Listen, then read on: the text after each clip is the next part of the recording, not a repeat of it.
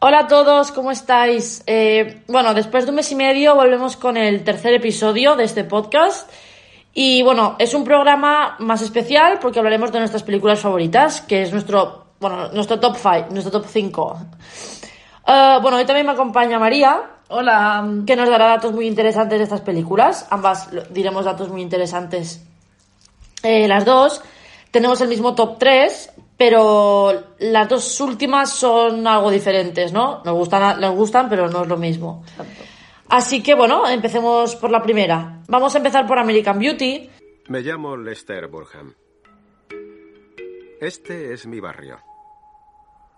Esta es mi calle. Esta es mi vida. Tengo 42 años. En menos de un año habré muerto. Eh, las tres primeras no es que sean por orden de favoritas, sino que son las tres que me gustan mucho y es difícil clasificarlas, pero vamos a empezar por American Beauty. Bueno, es una de las películas, de nuestras películas favoritas, sin duda. O sea, no, no. Eh, no es que nos sintamos identificadas por nada de lo que cuentan, ni por la sociedad americana, pero nos gusta mucho cómo se cuentan las cosas, el guion es de un ingenio genial, la banda sonora, eh, los personajes, la dualidad de la sociedad, que ya no solo la americana, sino en general, la belleza, como dice el propio, el propio, la propia, el propio título. Bueno, son muchas cosas, ¿no? Que hacen de la película una, una obra maestra, ¿no? Bueno, fue la ópera prima de Sam Mendes, que os sonará por Skyfall o algo más reciente como 1917. Y bueno, trata del protagonista, bueno, el protagonista de American Beauty es Lester Burham, que es Kevin Spacey, un hombre de 42 años que trabaja como redactor en una revista de publicidad y que se siente encerrado en una vida anodina y monótona. Eh, su trabajo es aburrido, su matrimonio con Caroline es un fracaso y la relación con su hija adolescente es prácticamente inexistente. Entonces, bueno, toda su situación de aburrimiento cambia el día que conoce a Angela Hayes, una amiga y compañera del instituto, del instituto de Jane, ¿no? Que le lleva a plantearse toda su vida interior, decidiendo salir de esa aparente felicidad por completo y disfrutar de los placeres de la vida. Entonces le hace ver un, una parte de la vida completamente que él se había olvidado o diferente, ¿no? Exacto. Que además que el apellido de Ángela, Hayes, es, clara es una clara referencia a Lolita Hayes de Kubrick. Sí. Es decir, además, aparte del, del apellido, claro, ese ese tema de, de que una, un hombre mayor, un padre de familia, por así decirlo, eh, se enamore de una chica mucho más joven que, que él. Claro. Entonces, es ese, es ese, mm, ese juego ¿no? que lleva. Yo creo que cuando, cuando Lester conoce a Angela, como que la película da, da un giro. O sea, y él, y, y más que viene Sí, Spacey, en, en, en, otros, en ocasiones, en, en entrevistas y estas cosas, lo ha dicho. Es decir, la película cambia cuando conoce a Ángela y, se, y, y, se, Y se nos, damos, y se- nos damos cuenta en la película. Porque, es decir, eh, cuando él, él conoce a Ángela que está en, en el partido de, de básquet, pues luego llega a su casa fascinado. ¿no? Eh. Y como dice en la escena de Pétalos de Rosa, es como si hubiera estado en coma 30 años y acaba de despertar, porque Claro. como para él es una diosa, ¿no? Claro.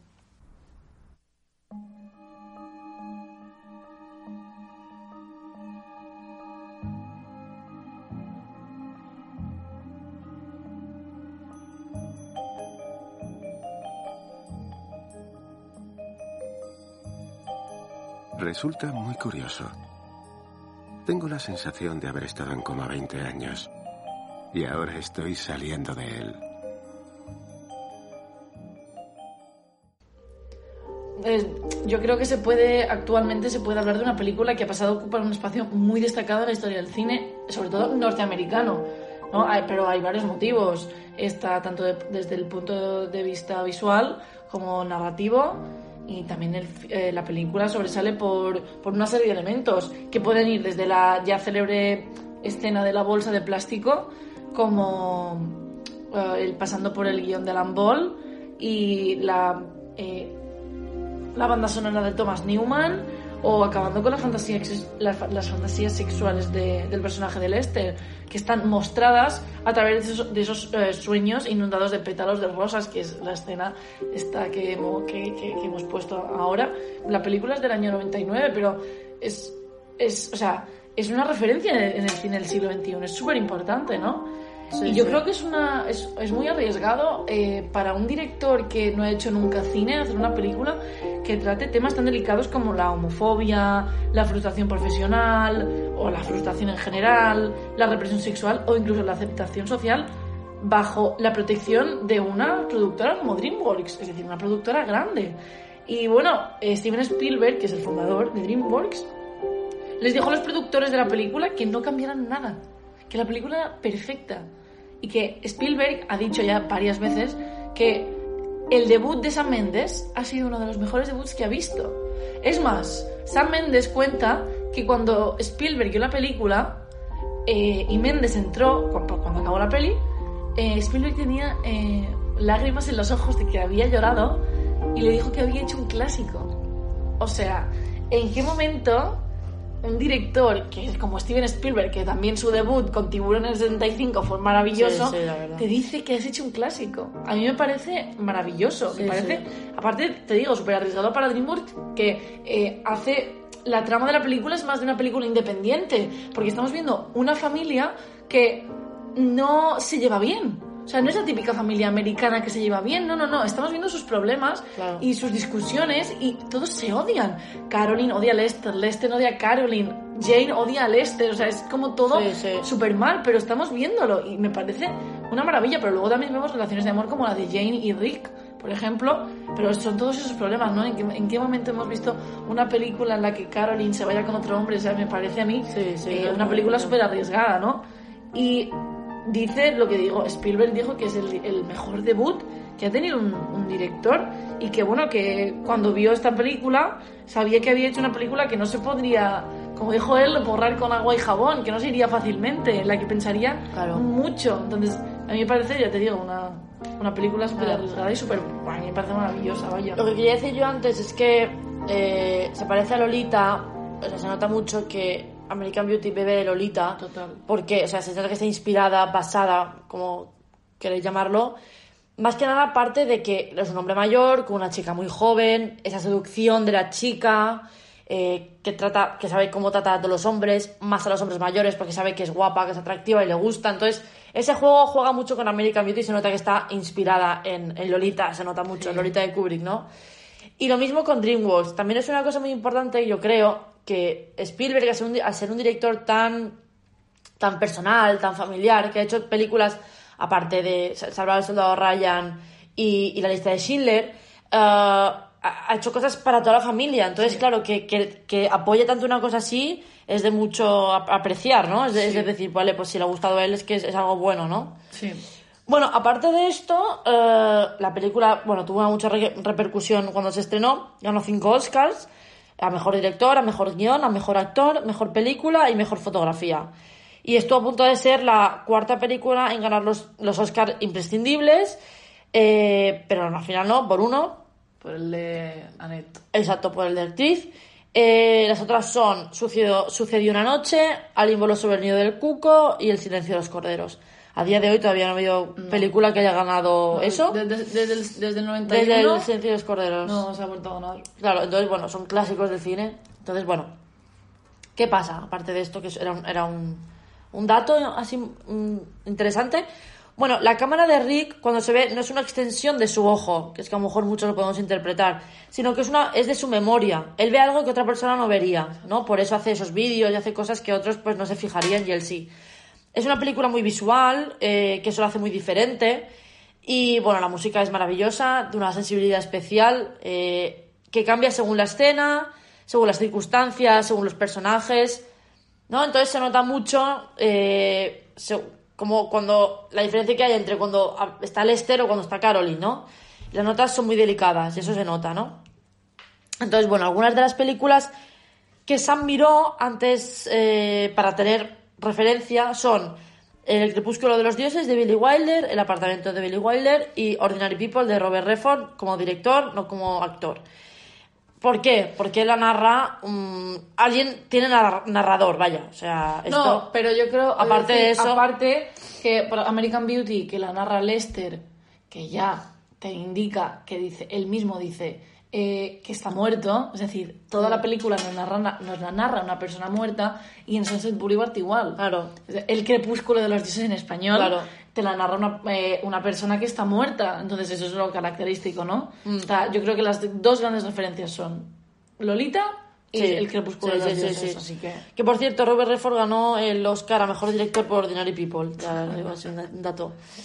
Otro dato es que la escena de en la que Lester tira los espárragos al suelo, bueno, o sea, la pared, en realidad tenía que tirarlos al suelo. Y las reacciones de Tora y Annette son de verdad, ¿no? Entonces, se nota, o sea, se nota que Sí. se quedan un poco alucinadas. Y la escena en la que Lester está con el coche tele- teledirigido también fue improvisada. Porque Annette estaba enfadada de verdad cuando le, le hizo eso, porque le pisaba los pies y tal, y lo hizo un poco a posta. Se ve que la, la, la molestaba, le Sí. enfadaba a posta para que ella estuviera así con él, ¿no? Y- Sí. Y, la verdad que le salió muy bien porque, porque parece real Sí, es que están enfadados. Sí. Bueno, yo creo que en resumen creemos que es una película muy profunda que nos hace ver que nuestra vida, por, por insignificante que sea, es importante y es mejor hacer lo que nos apetece y lo que nos haga felices. Entonces, porque además porque la vida pasa muy rápido y creo que el monólogo final de Lester, ojalá seguramente no me lo crean, no lo sé, es que el, monólogo final de Lester es uno de los mejores monólogos que, al menos que he escuchado, porque es súper profundo, es muy bonito y además que parece real, esa sensación de, de que, el, de que el monólogo es real y, y esta, Sí. esta sensación está durante toda la película, las discusiones que se pueden tener aquí en casa, o sea, son discusiones de familiares, o sea, me, me parece maravillosa, la verdad. La recomendamos mucho porque es una obra de arte y no solo lo decimos nosotras, sino que también lo dice Steven Spielberg. Sí. Así que bueno, la podéis encontrar en Netflix, en Prime Video y en Rakuten. Bueno, y entonces me gustaría decir una cosa más que creo que es importante y es que los sentimientos, la, sincer- la sinceridad, la felicidad o el amor son los pilares fundamentales a la hora de entender el argumento. Entonces, eh, eso es la verdadera belleza que expone American Beauty.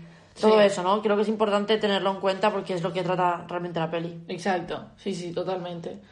Y bueno, ahora vamos con otra de nuestras películas favoritas, que creo que todo el mundo ya sabéis, porque somos muy pesadas con esta peli, pero es que nos parece de las mejores, y se trata de, de Pulp Fiction, de Quentin Tarantino.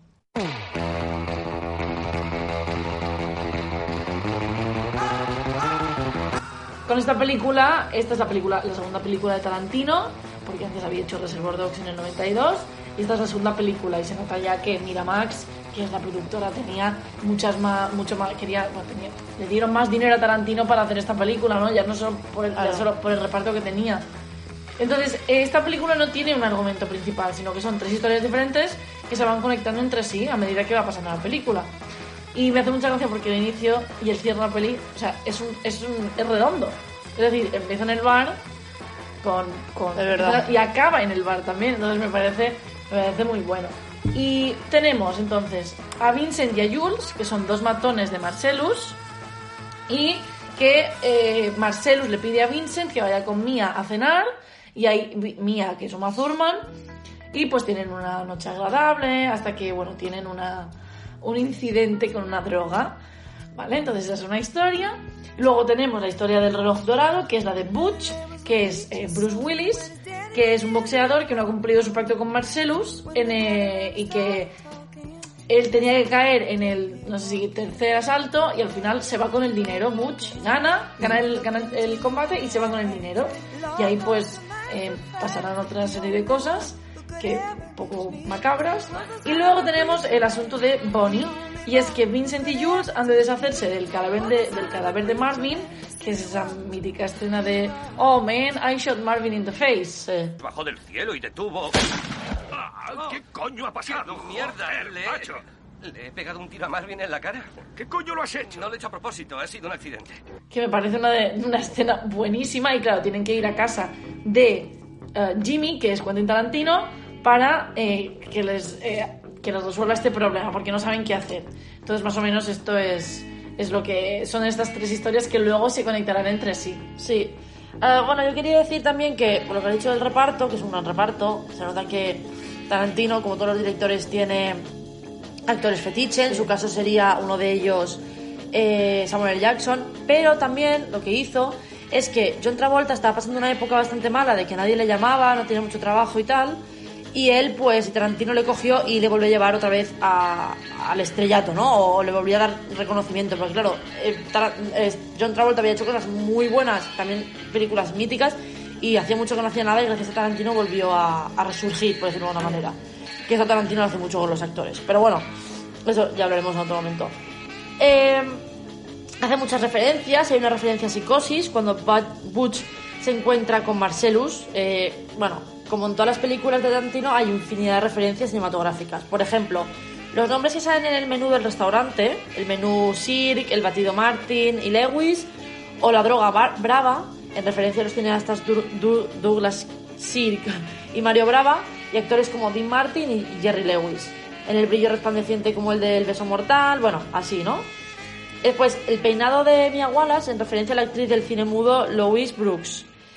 Y el baile de Mia y Vincent, que tomó como modelo del de banda aparte de 1964 de Godard, que muchas veces se puede confundir, que también puede que haya tenido referencia con el de Fellini de ocho y medio, que también salen bailando y tal. Puede ser, pero bueno, eso es lo que hemos... Eso es lo que dicen. Sí. Después, bueno, eh, ganó la Palma de Oro de Cannes, cosa muy, muy importante, gracias a un jurado pres- eh, presidido por Clint Eastwood, eh, y bueno, y recaudó 200 millones, pero cifras aparte, eh, la estructura de la película eh, es genial, los diálogos banales son banales pero cotidianos, la violencia desacomplejada y el sentido del humor es lo que hicieron eh, un referente insta- instantáneo a Tarantino, ¿no? Como uno de, los cine- de esos cineastas en el que los jóvenes aspirantes a director se querían convertirse, que todavía a, día de hoy se, se- se mantiene. Como pocas décadas antes había sucedido como Martin Scorsese o Steven Spielberg, y eso se nota, ¿no? Incluso en el, en el tiempo, bueno, en el diccionario Collins, con el tiempo incluiría un neolo- neologismo a partir de su apellido, que sería tarantiniano. En octubre de 2018 se añadiría al Oxford English Dictionary y se define tarantiniano como parecido o imitador de los filmes de Quentin Tarantino, característico o que recuerda esas películas. Y resume eh, que estas se caracterizan por su violencia estilizada y gráfica, tramas no lineales, referencias cinéfilas, tramas, temas satíricos y diálogos punzantes. Entonces, bueno, eh, tiene mucha razón. Yo lo, puedo entender que, que se haya hecho así. Yo también, la verdad. Y luego también otra cosa muy característica de Tarantino es que tiene marcas, es decir, pues por ejemplo, tiene el Big Ha- Big Ha- eh, Big Cajuna, que es Sí. la hamburguesa que se come Vincent en ese maravilloso diálogo que tienen, que Ah, si sí, no va. que lo diga Eugenio, pero me lo sé de Sí, memoria. en inglés, en español, da igual. Entonces, está la Big Cajuna, que es una, una hamburguesería, y Red Apple, los cigarrillos Red Apple, que ya Rick Dalton los promocionaba en el año 69. Es verdad. Y en Kill Bill también Salen sale. en Kill Bill, salen en Pulp Fiction y salen en Las en Hollywood, que son los cigarrillos que fuma, Es que fuma Rick. Entonces, ah, es- a mí me gusta muchísimo porque es que hasta él crea sus propias marcas. O sea, Es que él esos no va- detalles marcan la diferencia de Exacto, Tarantino. Exacto, entonces a mí me parece súper buena. Y eh, también la hamburguesería aparecería en, en Reservoir Dogs. La primera vez aparece en Ah, Reservoir vale. Dogs, sí. Y bueno, eh, Pulp, eh, Pulp Fiction ya ganó el Oscar por mejor película. No, perdón, por mejor guion. Y, y bueno, ya está, tenía esta nominada a mejor película. De todas maneras. Tarantino, la academia le tiene un poco cruzado a Sí, Tarantino. lo tiene siempre- cruzado. lo tiene cruzado. Porque yo creo que el pobrecito, después de hacer una película este año que es de Hollywood, un amor, una carta de amor a Hollywood, el pobrecito, ¿qué tiene que hacer? Ya para llevarse el Oscar como mejor director. Pobre hombre. Nosotros aquí, desde Mallorca, le tenemos, somos unas, unas fans y siempre estaremos, Siempre siempre, apoyaremos, siempre. Algún día lo ganará, no sabemos por qué, porque solo queda una película, pero lo ganará. No sé, ya, ya veremos, ¿no? Y bueno, eh, era, a Tarantino cuenta que el personaje más interesante que escribió fue Mia Wallace.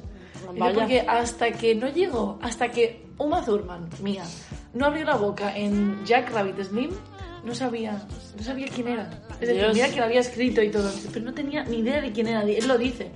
Y, y es eso, ¿no? Dice que al principio Uma rechazó el papel, entonces eh, tuvo que llamarle, o sea, es decir, Tarantino llamó a Uma y le dijo, eh, le empezó a convencer de que tenía que hacer el, el papel, no sé qué, y al final la convenció. Pero tuvo que llamarla y, y convencerla porque Mia, o sea, Tarantino solo quería a Uma Thurman. Miramax lo que quería era eh, actrices como, como Michelle Pfeiffer o, o ¿quién más era? Um, Hombre, Michelle Pfeiffer tampoco habría estado mal. no, no hubiese estado mal, que era la favorita. Ellos querían hacer em, como, como, como Mía. Pero luego también estaba mi- eh, Meg Ryan o Isabella Rossellini. Pero es que ahora yo no me imagino a otra actriz Claro. haciendo de Mía. Y Tarantino solo quería a Uma, a Uma, a Uma. Y la verdad es que la clavo. A mí me, me encanta ese papel, ya, ya lo sabéis. Y bueno, ah, para el papel de Tim Roth, ¿sabes quién era? ¿Sabes quién estaba? Pues no. ¿Quién- ¿A quién quería Miramax? A Johnny Depp. ¡Oh, Dios! Porque vendía más, pero Tarantino dijo, Claro. nada, porque yo no quiero hacer películas así. Entonces cogió a Tim Roth, que es un pedazo de actor y que a, Tarantino le encanta. No quería hacerlo, pero ganó 200 millones el tío. O sea, a mí me te va a hacer una gracia. No, pero, pero claro, no lo ganó por eso. No, O ya. sea, es decir, tú, tú entiendes. Ya lo sé, ya lo sé. Eh, Quiero decir, Pero que ya. Bueno, porque sí, si sí. hubiesen cogido a Johnny Depp no se hubiese sido igual. No, o sea, ya, no ya. hubiese sido igual.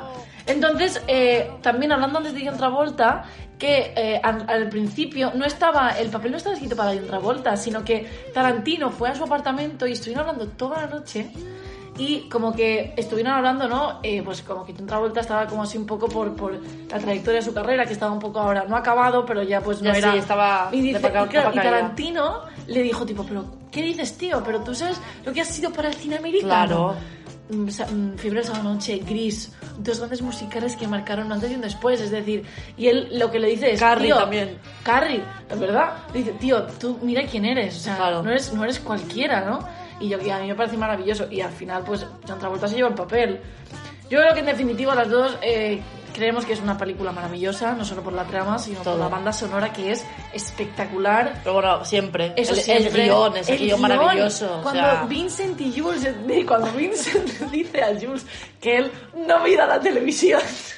Y dice el otro, pero sabrás que había un invento llamado televisión donde hacen series. Ay, y otro, bueno, eso sí, es muy bueno. Es Es que yo, Tarantino, de verdad, los guiones son... Son geniales, pero a mí ese en especial me vuelve loca, o sea, me encanta. Es una obra y creemos, maestra. no sé, que marcó un antes y un después en el, en el cine contemporáneo. Y una obra que se podría comparar, que él, ya lo dice, no hace obras eh, iguales, un- Claro. la- todas son muy diferentes. Eh, una obra que se podría comparar, por así decirlo, es Eras una vez en Hollywood, que Sí. se ha convertido de nuestras películas favoritas porque es simplemente maravillosa.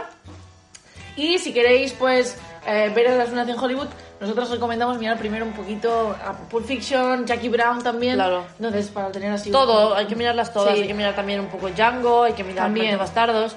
De todas maneras, Tarantino dijo de, vez en Hollywood que era su obra más personal desde Exacto, Pulp Fiction. Es, es lo, que- es lo que ha hecho más parecido a Pulp Fiction. Exacto. Y es su obra más personal y se nota. Exacto. Y bueno, esta película la podéis encontrar básicamente por todas las plataformas. La podéis encontrar en Netflix, en Prime Video, Movistar Plus y en Rakuten TV y en HBO. Entonces, no Sí, hay sí, excusa para no ver a Pulp Fiction. Sí, sí, sí. Bueno, ahora vamos con la película que yo cuando la vi por primera vez me cambió la vida y me cambió la manera de cine, El Club de la Lucha.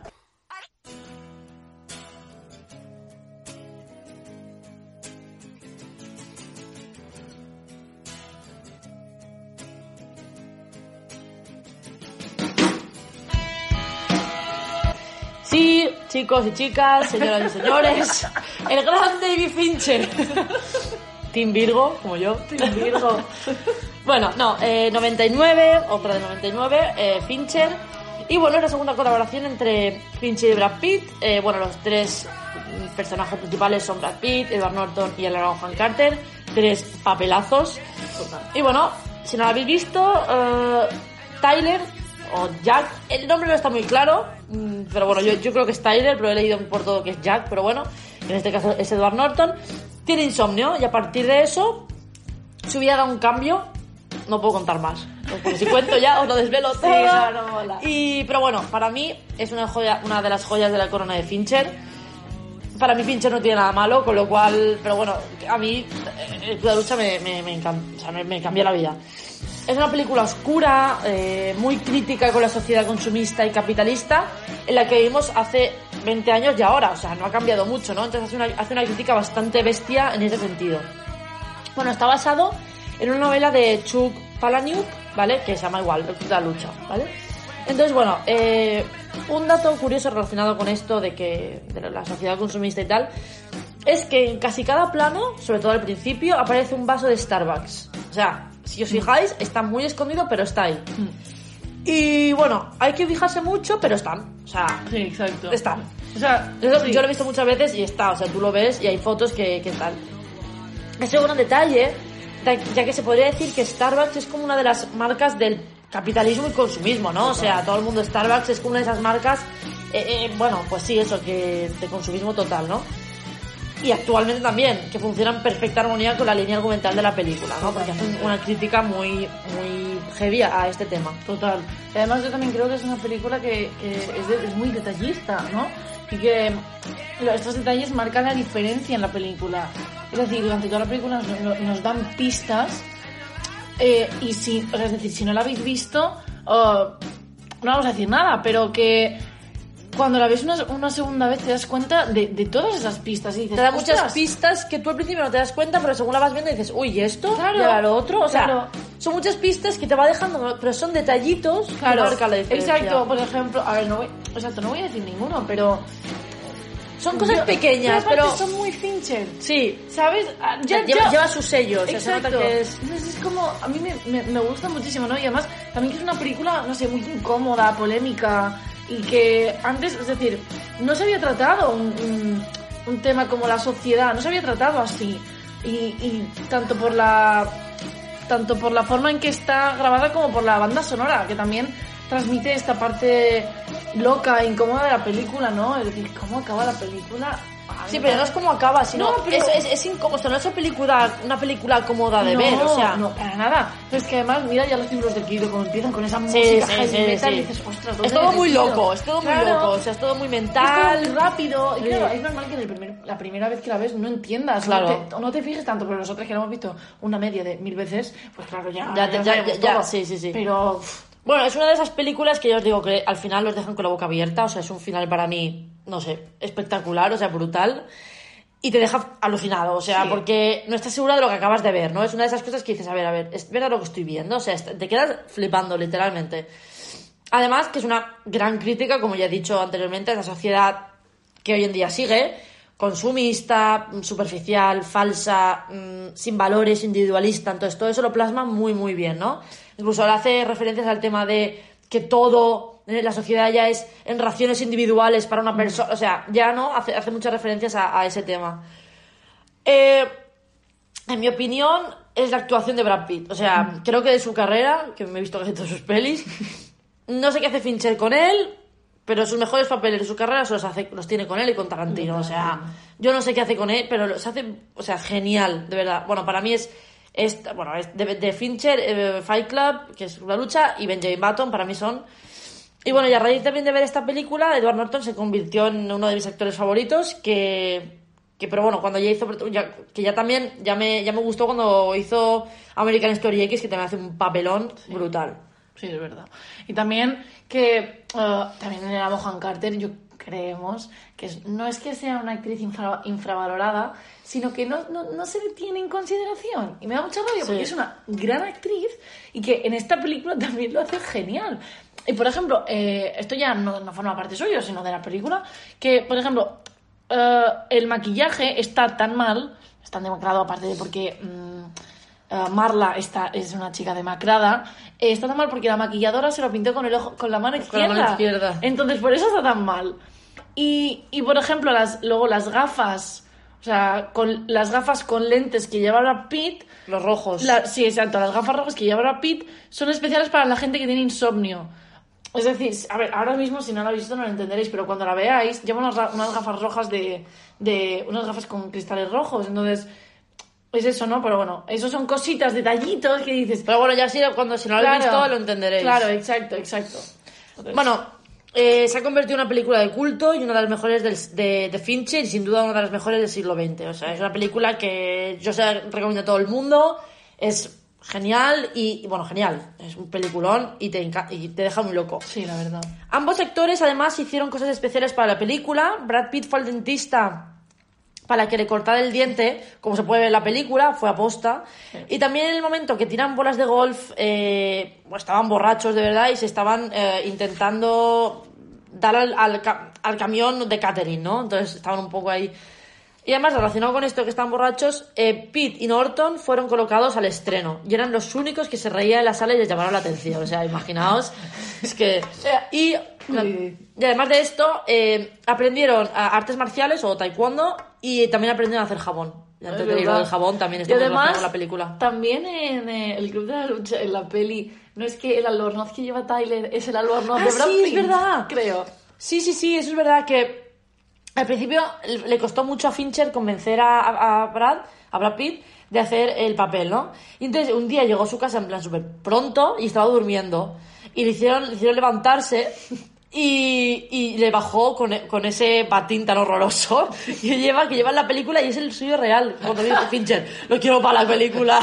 Sí, sí. Un grande, un grande, la verdad. Sí, sí, sí. No sé, nosotros no, sé, no sabemos qué pasó en el año 99, pero hay Fue unas películas, hay, hay unas películas que es que son como en los 90, en el año 99 tratan sobre la crisis existencial, es decir, por ejemplo, American Beauty no trata, no trata de crisis existencial, pero son crisis.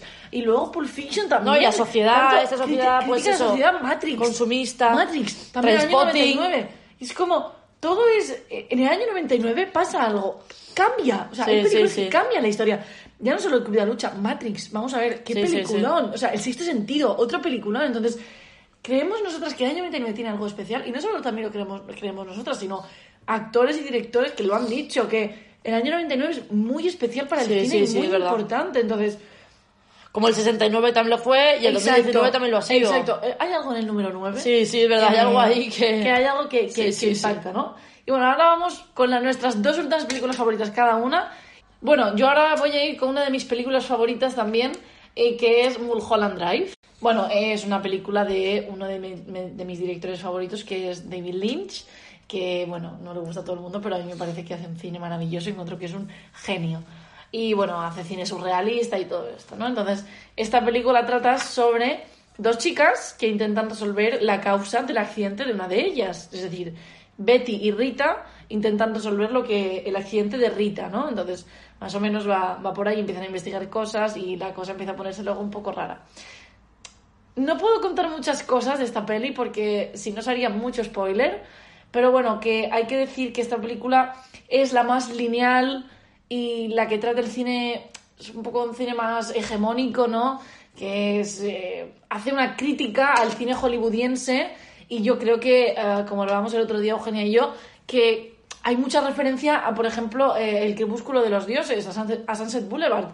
¿Por qué? Porque trata la vida de eh, una de una, bueno, de una chica que se va a Hollywood, intenta ser alguien, ¿no? Y todo parece muy perfecto. Y yo creo que eh, Lynch coge esa película de referencia, mm, eh, Sunset Boulevard, porque es como esa película de Billy Wilder es la típica película de Hollywood. Es decir, trata muy bien eh, cómo está eh, dividido los estudios y todo, ¿no? Yo creo que hace como en Mulholland Drive hace como esa crítica, ¿no? Entonces me parece un choque muy muy muy bueno, una referencia buenísima, ¿no? Y a- tener ese punto de vista de la crítica, esa película me parece maravilloso, ¿no? Ya os digo, no puedo decir mucho porque me sale muy mal porque yo esta película me gustaría analizarla bien porque es a mí me parece uno de los mejores finales que he visto y Eugenia la vio y que no es muy fan de, de David Lynch, pero encontró que es maravillosa por el plot twist que Sí, de repente media hay un hora giro ahí. Ay, esa última media hora es como, wow, ¿qué Sí, acabo sí, de sí, ver? sí. Y luego cuando la acabas de verla dices, wow, ¿qué, qué ha pasado? Sí, Entonces, sí, sí. a mí me gusta mucho este tipo de películas que te dejan esta sensación porque me parece maravillosa. O sea, es que. Que te haga. Bueno, es que me parece espectacular. Y luego, pues no sé, a ver, las actuaciones de Naomi Watts no no- no es la mejor actuación, pero bueno, que. Es una película también muy atrevida, ¿no? Y, y luego la de la, Laura Harrington, bueno, la de Rita, que también me parece muy buena, ¿no? Y a mí me gusta mucho David Lynch más que nada porque él, por ejemplo, dice una frase que me gusta mucho y dice, es imposible contar cómo pasan determinadas cosas y luego está el peligro de matar las cosas al hablar de ellas. Decir lo que es algo lo limita. Se convierte en eso y nada más que eso. Y a mí me gustan las cosas que son algo más. Es decir, aquí lo que, dice, lo que dice Lynch es que no hay que darle un significado a todo.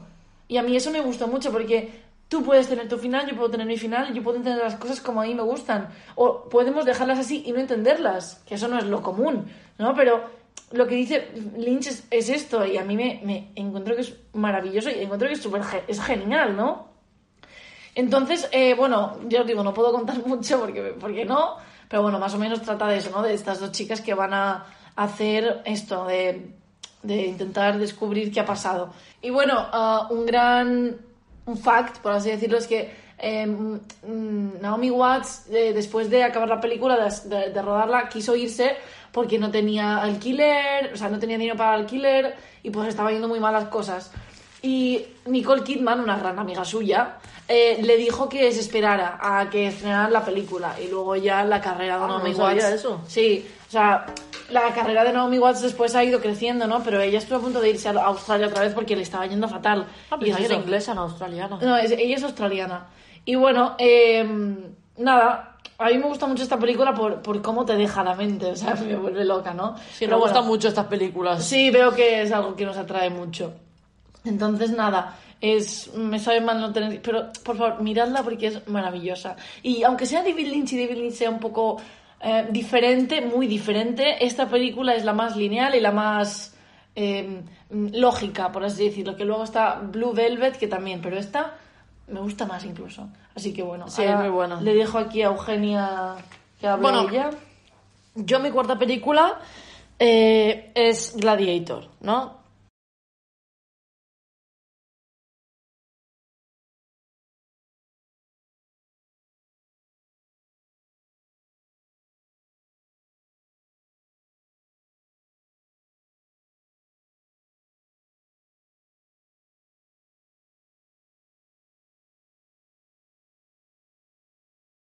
Eh, para mí es una obra maestra de, de Ridley Scott. Eh, para mí Scott es uno de los mejores directores del cine, sin duda. Ya ha hecho películas que han cambiado el cine. Desde Alien, Blade Runner, Thelma y Louise, Gladiator y un sinfín que han cambiado la historia del cine. O sea, ha hecho películas que es que nadie había hecho antes, ¿no? Entonces, bueno, yo valoro mucho que un director pueda hacer diferentes estilos de películas y que todas se vayan convirtiendo en clásicos y sean grandes películas, además. O sea, no es que hayan pasado, no, no, son películas que han marcado algo, o sea, cosas muy importantes, ¿no? Entonces, bueno, Gladiator es una película protagonizada por Russell Crowe, otro de mis actores favoritos, y por el que ganó el merecidísimo Oscar. También ganó mejor película, mejor vestuario, mejor sonido y mejores efectos visuales. Trata sobre Máximo, general romano, que desea volver a casa, pero el emperador Marco, Aurelio quiere que herede el imperio romano. Esto hace que Cómodo, que es Joaquín Phoenix, ordene matar a su familia. Máximo regresa a Roma como gladiador para vengar la muerte de su familia, ¿vale? Entonces, bueno, es todo así de época, bueno, de época no, pero de, de antigua Roma. Y bueno, es una película de venganza, pero también con muchos valores, ¿no? Porque Máximo es un hombre íntegro, leal a su pueblo, a su familia, al emperador, con mucho valor por la familia y que todo lo hace por ellos y además tiene mucho amor por Roma. O sea, su, su objetivo en la vida es proteger a Roma, proteger a su familia, o sea, eso es lo que más le importa, ¿no? Pero se tiene que enfrentar a una persona que le quiere dar ver muerto, que es el emperador, o sea, perdona, porque el emperador le ha, le, ha elegido a él, le, ha elegido a él para ser el nuevo emperador de Roma en vez de a su propio hijo, que es Cómodo, que es Joaquín Phoenix, ¿no? Entonces, Cómodo es una persona manipuladora, retorcida, mala, celosa, egoísta, con lo cual Máximo tiene que luchar junto a eso sin tener ningún poder. O sea, claro, tiene que enfrentarse a algo, o sea, al hijo del emperador, ¿no? Entonces, tampoco voy a decir mucho más. Entonces, para mí es una película con mayúsculas, ¿no? Las actuaciones de Russell Crowe y Joaquin Phoenix son magistrales. La banda sonora, en mi opinión, y no lo digo yo, sino que se ha dicho, es eh, de las mejores del cine. O sea, está considerada de las mejores del cine. Es, una de esas películas, una de esas bandas sonoras que te ponen los pelos de punta y te hace llorar. Y a nivel de producción es espectacular, o sea, impresionante, con un presupuesto de 100 millones de dólares. Y se nota, o sea, se nota. Además, la historia trata eh, valores que siguen en nuestra sociedad hoy en día, ¿no? Y cómo las que. Y cómo. Y, y con las que tiene que luchar gente como Máximo, que vienen de gente como cómodo, ¿no? Entonces, esto es muy. Todavía, es, todavía hoy en día es muy habitual, ¿no? Entonces, bueno, eh, si la producción, señal de producción, imaginaos si era grande, que había más de 5.000 extras. O sea, 5.000 extras pagar a toda esa gente, animales y gente con vestuario pesado. Además, iban desa- desa- desarrollando el guion en plena jornada, sobre la marcha, por decirlo, ¿no? Es, es más, mm, Russell Crowe ha declarado en otras entrevistas que cuando empezó el rodaje el guion no estaba acabado. Y había eh, apenas 20 páginas solo, ¿no? Además, que el guion no le pareció nada bueno y a pesar de ello le costó mucho interpretar a Máximo, ¿no? O sea, que a pesar de ello hizo un gran esfuerzo, se puso en forma y tal y, lo, interpretó muy, muy bien. Eh, bueno, todo el principio de la película, donde pasa la batalla en, en Germania, se rodó en tres semanas y tres días, en una hora y media de Londres, en enero. O sea, no sé lo que debía ser aquello, porque debía ser un frío y, y todo eh, horrible, ¿no? También crearon, se tenían, necesitaban a tantos extras que, que- que también crearon eh, ellos una agencia de, tra- de- de empleo para todos esos extras. O sea, que llegaron a ser 800 solo para la batalla. Sí, entonces necesitaban pues gente parados, estudiantes, gente pues eso, ¿no? Que no estuviera haciendo nada o que tuviera menos cosas que hacer. Y bueno, eh, durante el rodaje, esto es un dato importante que, que me enteré hace relativamente poco, durante el rodaje Oliver Reed, que es próximo, que es el dueño de los gladiadores, en este caso el dueño de, de, Máximo, murió de manera repentina, ¿no? De repente se murió, dejando la película sin un personaje importante, o sea, es un personaje que tiene un peso y como para Ridley Scott era un personaje de peso y no lo quería quitar de la película, decidió reescribir el guion y se aplicó CGI para seguir con el personaje de próximo. O sea, hay un momento que hay CGI y yo personalmente no me di ni cuenta. O sea, es- porque apenas se nota. O sea, tú te- yo he visto la película tres veces, o sea, no sé cuántas veces y me enteré hace relativamente poco que estaba y la he vuelto a ver y es que no se nota nada, ¿no? Entonces, ¿qué pasa? Que una cláusula del seguro de la película co- cubría el volver a grabar todas las escenas donde salía próximo, con otro actor y las, las aseguradoras lo pagarían, que les pagarían más o menos 25 millones de dólares. Sí, sí, sí. Pero bueno, los actores estaban tan exhaustos de, todo, el- rodaje y todo, debido al horario tan estresante que les hacía tener Ridley Scott, porque es una película que a nivel de producción fue muy fuerte, que decidieron hacerlo como he dicho anteriormente. O sea, no, no podían imaginarse volver a graba- grabarlo todo. O sea, que fue algo que no, no se replantearon. Entonces, bueno, para mí, he dicho, es una gran película, con una gran historia, magníficas actuaciones.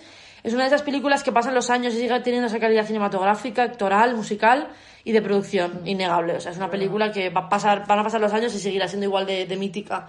¿no? Entonces, Es verdad, Es es una verdad. película que para mí es Muy buena. cine, eso para mí es cine. Totalmente. Muy, muy buena. Totalmente, totalmente.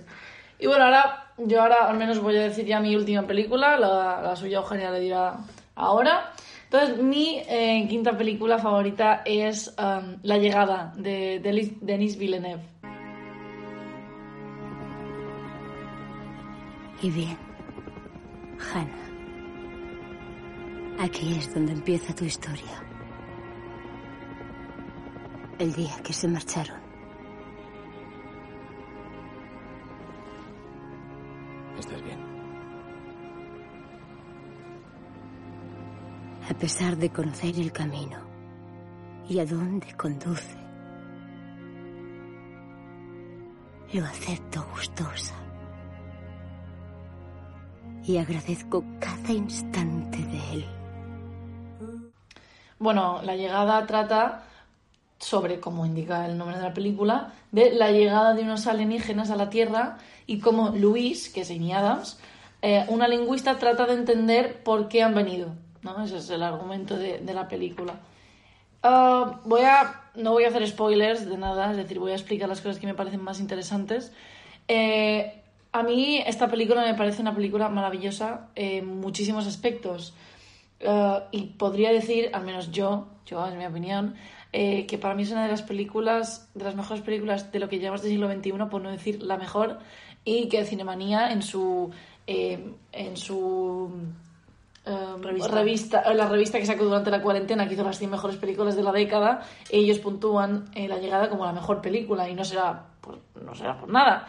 Eh, a mí, la verdad es que, lo que digo, la sensibilidad de la película es maravillosa y es porque para ser una película que trate de alienígenas no es la típica en la que vienen a invadirnos, eh, sino que están, están de visita, no, solo, no son una amenaza, es totalmente diferente. Es decir, para mí el guion es brillante, eh, la fotografía es maravillosa, la banda sonora es espectacular y la actuación de Amy Adams me parece magistral y que los Oscar la nominaron para los Oscar. Para esta mujer, la pobrecita, tiene, la tienen hecha una cruz. Otra, otra que tal, ¿verdad? Lo tienen hecha una cruz. Pobre, pobre mujer.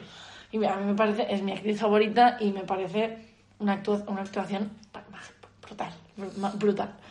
Y bueno, la, la película tiene, no voy a hacer ninguna, ningún spoiler, pero eh, tiene, eh, o sea, Luis se enfrenta a cosas muy fuertes, tanto a nivel personal como del trabajo, y, y- y esto le cambia la vida, ¿no? A Luis, y me parece maravilloso.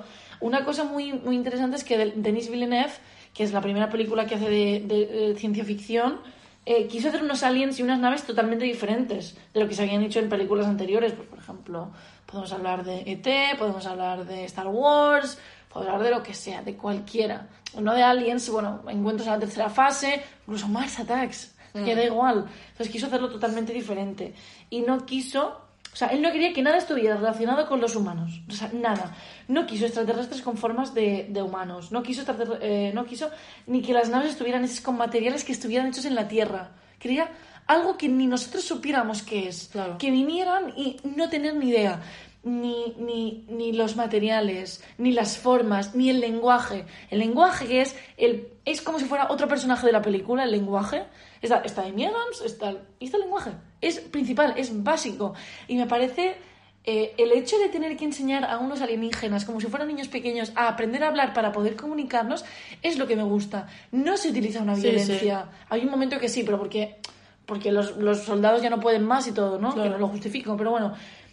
Es que no se utiliza la violencia, estamos utilizando algo. Y yo creo que Amy Adams es el papel ideal, porque aparte de que eh, Denis, Denis, Villeneuve dice que es una persona encantadora, y a mí Amy Adams, cuando veo sus papeles, me transmite esa, esa ternura, por así Sí, decirlo, sí. ¿no? Y yo creo que es un papel ideal para ella. Si lo hubiese hecho otra actriz, a lo mejor no hubiese sido igual, ¿sabes? Entonces, Ah, pero esto pasa con todo. entonces a mí me, me gusta muchísimo. Y es lo que dice, y, y, y Denis Villeneuve hace, hace hincapié, ¿no? Que, que no quería que nada estuviera humanizado. O sea, no quería nada humanizado. Y bueno, las naves y los aliens que se han hecho no se habían hecho antes. O sea, esas formas, esas figuras. A mí la, incluso la nave me, parece elegante. Sí, sí, Esa verdad. nave que está a No es la típica nave. eh, exacto, que parece, él quiso que quería que pareciera como una piedrecita, ¿no? La forma de una piedra o de un huevo raro. Claro. Entonces, no es la típica de, por ejemplo, ET, ¿sabes? Claro. O lo que sea, es que es totalmente diferente y a mí me encanta. Y no quería, es decir, Denis no quería que los humanos contactaran con los extraterrestres con cosas humanas, lo que he dicho, y se utilizaran en el día a día. O sea, es decir, no, me he equivocado. O sea, Denis quería que los humanos contactaran o se expresaran con los extraterrestres con cosas que utilizamos cada día. Es decir, con, eh, tú sabes, estas, eh, las eh, pizarritas con el rotulador, que mira que tenemos tecnologías. Pues no, una pizarrita con un rotulador Sí, que se utiliza sí. cada día para las clases, para lo que sea. Y Denis quiso eso, que nosotros como humanos, humanos nos acercáramos con cosas humanas. Pero yo sí que creo ¿Sabes? que puede estar relacionado algo con ET, con lo que hace el de teléfono, Sí. todo. O sea, yo creo que algo hay, seguro. No, si yo no digo eso. No, Yo ya, pero que algo por la manera de Pero sí, comunicarse. Sí, es verdad. O sea, hay, hay... Cuando él dice teléfono, que al final está utilizando cosas de los humanos para poder contactar con su pueblo. Claro, o sea, claro, claro. familia. Sí, sí, sí, no, pero seguro que hay algo ahí. O sea, porque no, yo no creo en, en, en, en- en coincidencias en las películas, ¿sabes? No, tampoco. Pero bueno, que, eh, por ejemplo, ¿qué utilizan para llegar a la nave? Utilizan un elevador. Sí, un sí. elevador de obras, o sea, de, de cualquier obra. Utilizan, y me parece muy interesante porque, yo qué sé, los extraterrestres podrían tener, eh, yo qué yo qué sé, ¿sabes? Cosas Sí. súper avanzadas, pero no. Denis Villeneuve lo, lo que hizo es, ¿cómo sería hoy en día? Claro. Y a mí me parece una película eh, súper súper profunda, súper... Me parece buenísima, me parece que tiene un trasfondo espectacular y que, la, bueno, la banda sonora es... Sí, es, es, es, es Es de verdad, la fotografía es espectacular. Me parece una de las grandes películas de este siglo y, y es, es espectacular. Mm. Es de verdad que es maravillosa. Para mí, claro. Me parece es maravilloso. Sí, la verdad que sí. Bueno, ya era mi última, vamos a ir a algo un poco más de comedia y tal, que parece que todos nos gustan los dramas y las cosas locas y yo qué sé. Bueno, que Tarantino es gracioso, ¿eh? Pero vamos a ver una comedia que a mí es una película que he visto también mil veces porque a mí me gusta mucho la comedia, o sea, es un, es un género que encuentro que es muy difícil de hacer y cuando se hacen bien es muy bueno y que hay actores que son realmente buenos para ello, ¿no? Y es más, una de mis series favoritas es The Office, entonces, mm, claro, me gusta mucho la comedia a mí. Entonces, bueno, eh, Mejor Imposible. Gran comedia con, eh, bueno, película del 97. eh, ya, ya veis que no tengo ninguna de este siglo, yo tampoco. Eh, dirigida por James L. Brooks, eh, con un gran reparto como Jack Nicholson como protagonista, que es Melvin, Helen Hunt como coprotagonista, que es Carol, y Greg Ki- Kinnear como Simon, ¿no? Entonces, bueno, tanto Jack Nicholson como Hunt ganaron el Oscar por Mejor Actor y Actriz, más que merecido además. Es el tercero de Jack Nicholson y el único de Helen Hunt. El tercero de Jack Nicholson, eh, porque lo ganó por. um, ¿Cómo se dice? ¡Ah! Ah, Eh, algo alguien los el cuco, esta y la otra que es la de. Creo que es la de La Fuerza del Cariño, que lo, ga- lo ganó por actor secundario, si no voy mal. Bueno, eh, si no lo habéis visto, trata sobre un escritor, Melvin Udall, que tiene un toque y con un carácter un poco especial y que sería una pesadilla tenerle como vecino. Eh, es más, eh, cuando veáis la película, si no la habéis visto, todos nos, no- nos identificamos mucho en el tema de, de- de la cuarentena, ¿no? En este, de- ya lo entenderéis. y bueno, un día tiene que hacerse cargo del perro de su vecino gay y cambiará por completo su manera de ser, ¿no? Solo para hacerse cargo del perro. Es que me parece genial. No digo más porque si, lo, si no la habéis visto, hay que hacerlo para pasar un buen rato y reírse, porque es una película que yo de verdad yo he visto no sé cuántas veces y todavía me río, ¿no? Eh, debido al personaje que encarna, Jack Nicholson declaró que tenía miedo de que a nadie le gustara la película porque su personaje era horrible con la gente y es que es verdad, o sea, es un personaje que trata muy mal porque después te, también te sientes un poco, no sé, como... No identificado, pero también te da como pena, ¿no? Es, es algo un poco contradictorio. Sí, porque además hace cosas que él no se da cuenta que... Exacto, que no lo hace a mal, pero Claro. claro, le sienta muy mal a la gente, ¿no? sí. Pero bueno, a pesar de eso, también dijo que el personaje era, el- era el personaje más adorable que había interpretado. O sea, a pesar de eso, y es verdad que tiene detalles que son, la verdad que es que es un gran personaje para mí. verdad, es verdad. Es una comedia, eh, para mí, de las mejores del cine, pero con tintes dramáticos. O sea, de repente tiene cosas que, o sea, muy duras y muy crudas, eh, que lo, lo dejan pa- pasar por un poco, pero, pero están ahí porque lo maquillan con la, con la comedia, ¿no? Pero bueno, los tres personajes principales tienen cada uno sus demonios que intentan ir superándolos cada día y a pesar de ser una comedia, ya te digo, tiene un trasfondo muy profundo y muy trágico, ¿no? Sí. Pero bueno, son tres personajes muy fuertes y muy complejos. El personaje de Jack Nicholson, con sus manías y con un carácter insoportable, conservador, rancio, antisocial, etc. El personaje de Helen Hunt, una madre soltera, trabajadora, que vive en un barrio que no tiene dinero y que no tiene dinero para mantener a su hijo enfermo y que trabaja día y noche para que tenga la mejor vida posible, ¿no? Y el personaje de Greg Kinnear como un artista homosexual que intenta salir de- adelante ya que el en el pasado fue un buen artista, pero que ahora encuentra, se encuentra de capa caída. Entonces, hasta que hay un acontecimiento que ha- hace cambiar por completo su vida y toca fondo y además se arruina, ¿no? Sí. Entonces, bueno, son personajes muy complejos que luchan por salir adelante, pero aún así, aunque la situación parezca muy dramática, lo tratan de una manera muy cómica y con una inteligencia brillante, en mi opinión. Ahora sería una de esas películas que yo creo que no se podría hacer, porque por desgracia recibiría muchas críticas por homofobia, machismo y demás, ¿no? Simplemente porque Jack Nicholson como trata a Greg Kinnear, que a Simon, por el tema de que sea gay, o sea... Pero son bromas, o sea. Son no bromas, sé. pero da igual. Han acusado a Friends de que tampoco es, eh, no tiene diversidad, de que es machista. O sea, si estamos acusando a Friends, no sé lo que debe ser esta peli, que es mucho más también, heavy, ¿no? también. Y el comentario que hace sobre las mujeres, cómo trata a la, a la mujer de la limpieza. Entonces, cosas. Ya, es verdad, es a mí me hace mucha gracia y son cosas que hay que pensar que es una película, es inteligencia un poco así. O sea, no hay que tampoco dramatizar. Pero ahora es una película que no se podría hacer, creo yo. Entonces, bueno, es una película donde la importancia está en los personajes, ¿no? Y toda la, y toda la historia de la película recae en ellos. O sea, son o sea, la, historia es interesante, pero lo que la importancia de la película, en este caso, son los personajes, es lo más importante. Es más, Jack Nicholson, Jack Nicholson dijo que es una historia de amor donde no se hace nada más que sacarle quicio a otra persona. Y es que es así, ¿no? O sea, el tío lo, lo- lo- lo ha definido muy bien.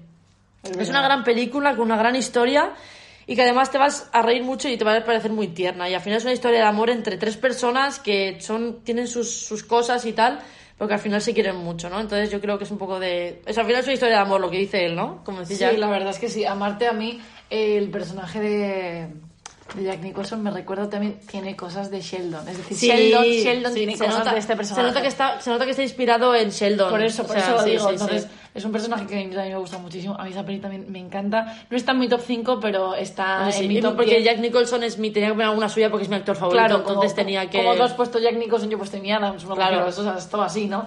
Pero bueno, este ha sido nuestro... Bueno, podríamos añadir muchas, porque Sí. a Evan McGregor también me encanta, amo Trainspotting y amo el Rouge. Sí, porque es O sea, que y no estas- podemos hacer más. Estas dos han sido, estas dos últimas han sido un poco caóticas, es decir, porque yo hubiese puesto el Rouge, hubiese, hubiese puesto el Gran del Budapest, hubiese puesto un montón, Un montón. más. Y claro, nos hemos decidido por estas que son las que dices, Yo, yo había puesto Scarface, un montón de Nolan, o sea, igual. exacto. Entonces, nada. Bueno, estas han sido nuestras cinco películas favoritas. Eh, si, ah, me- si nos queréis dejar en la gran belleza en Instagram o en Twitter vuestras cinco películas favoritas, estáis más que invitados. Y bueno, dejadnos algún comentario si os ha gustado el podcast o lo que sea. Y bueno, nos vemos la semana que viene. Así que bueno, esperamos que os haya gustado. Sí. Y nos vemos. Vale, gracias. Adiós. Adiós.